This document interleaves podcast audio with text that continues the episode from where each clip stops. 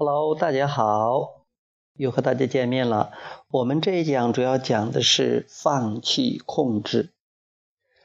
呃，谈到控制呢，呃，我们很多人就会有这种体验。以前我们没有学习心理法则的时候，我们就想去控制别人、控制环境，我们想让别人做些什么事情，或者不让别人做什么，尤其是表现在呃这个伴侣之间，呃。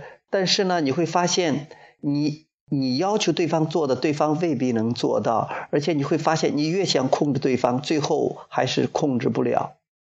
包括对外界的控制，对对方的控制，这些都是没办法做到的。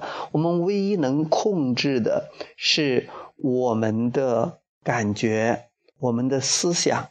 所以说，与其去控制别人，去。掌控别人不如去掌控自己，而我们掌控自己最主要是掌控自己的思想和感觉，而且更主要的、更精细的，我们呃不去控制自己的思想，而是去引导自己的思想。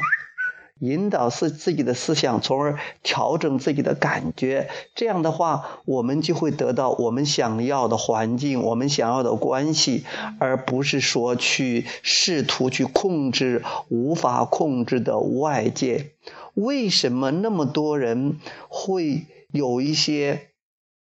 强烈的，比如说愤怒啊、报复啊这样的情绪呢，沮丧啊这样的情绪啊，就是因为他们想得到自己想要的，但是他们又没有学习心理法则，又不了解如何得到自己想要的，他们企图去改变外界的环境，或者是去改变别人，想控制别人，以期得到自己想要的，但是这个作用是徒劳无功的。他们在这种情况下就会产生一种无能为力的感觉，在无奈、无能为力的时候，他们自动的往上调整，然后那就会出现呃报复，会出现这个愤怒。所以你看到有一个人愤怒的话，你就很容易看出来，他是从比较低的状态往上调整的一个举动。比如说，他想去控制某个人，控制外界，他做不到，所以说他很难受，他就往上调整，调整到愤怒。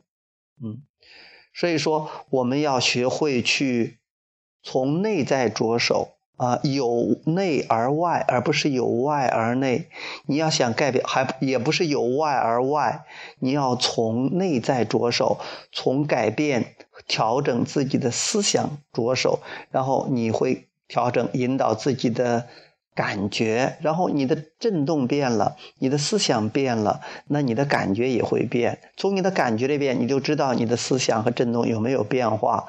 而你的思想的变化会受到心理法则的回应，心理法则会重新给你创造出不同的外部环境和不同的人际关系，以及别人对待你的方式。好。呃，今天我们讲到这里，谢谢大家，下次再见。